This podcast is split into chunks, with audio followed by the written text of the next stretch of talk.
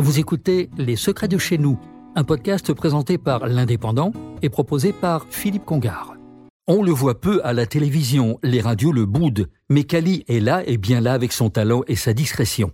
En 2018, son livre Seuls les enfants savent aimer avait ému ses lecteurs parlant de sa maman frappée par la maladie alors qu'il n'avait que 6 ans. Kali, de son vrai nom Bruno Calizzuri, aime les gens, aime la scène, rempli de trac avant d'y entrer. Celui que l'on surnomme le troubadour catalan a appris la musique et les chansons sur le tas. À 16 ans, il montait son premier groupe punk. Voilà près de 40 ans que Kali chante, sautille, se jette dans la foule, se donnant à son public. Son dernier album, Cavale, est sorti deux jours avant le confinement. Il aurait pu rester confidentiel, mais il se vend bien.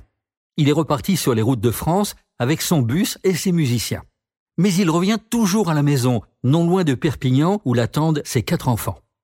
C'est dans les PO que Cali trouve l'inspiration pour écrire ses livres et ses chansons.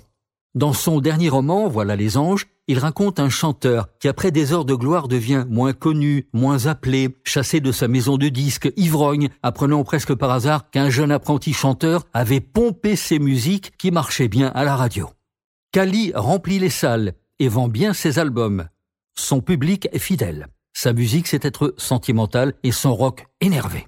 Ses projets. Il sera au théâtre en 2023 et il aimerait toucher, comme il dit, au cinéma. Adepte du ballon ovale, il a cet esprit d'équipe. Ses musiciens le savent bien, formant une famille le temps d'un concert.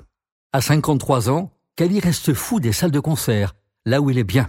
En tournée jusqu'en juin, il faut aller le voir et il faut aller savourer ses chansons et sa musique. C'était Les Secrets de chez nous, un podcast présenté par l'Indépendant et proposé par Philippe Congard.